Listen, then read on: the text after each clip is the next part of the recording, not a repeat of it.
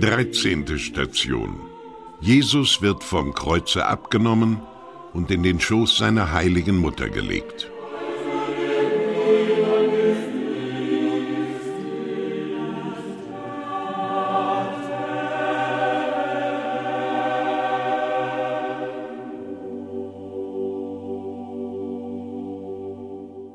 Die Ruhe des Grabes erwartet dich, o Herr. In den Schatten des Todes öffnest du den Himmel den Gerechten, während auf Erden einige wenige Gläubige sich um deine Mutter versammeln, um dir die Ehrungen des Begräbnisses zu erweisen. In der Stille dieser Stunde nimmt man die ersten Strahlen einer aufgehenden Hoffnung wahr.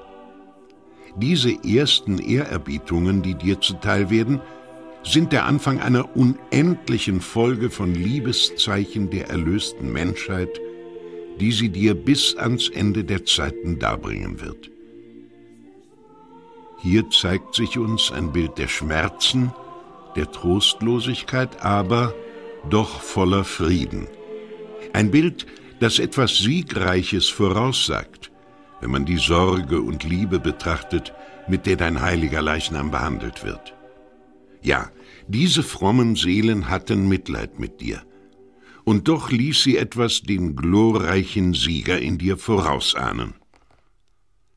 Möge auch ich, o oh mein Herr, in der trostlosesten Lage, in der sich die Kirche auch befinden mag, ihr immer treu bleiben, sie auch in ihren traurigsten Stunden nicht verlassen, mit der unverwüstlichen Gewissheit, dass deine heilige Braut einst siegen wird durch die Treue der Guten, da sie ja deinen Schutz erfährt.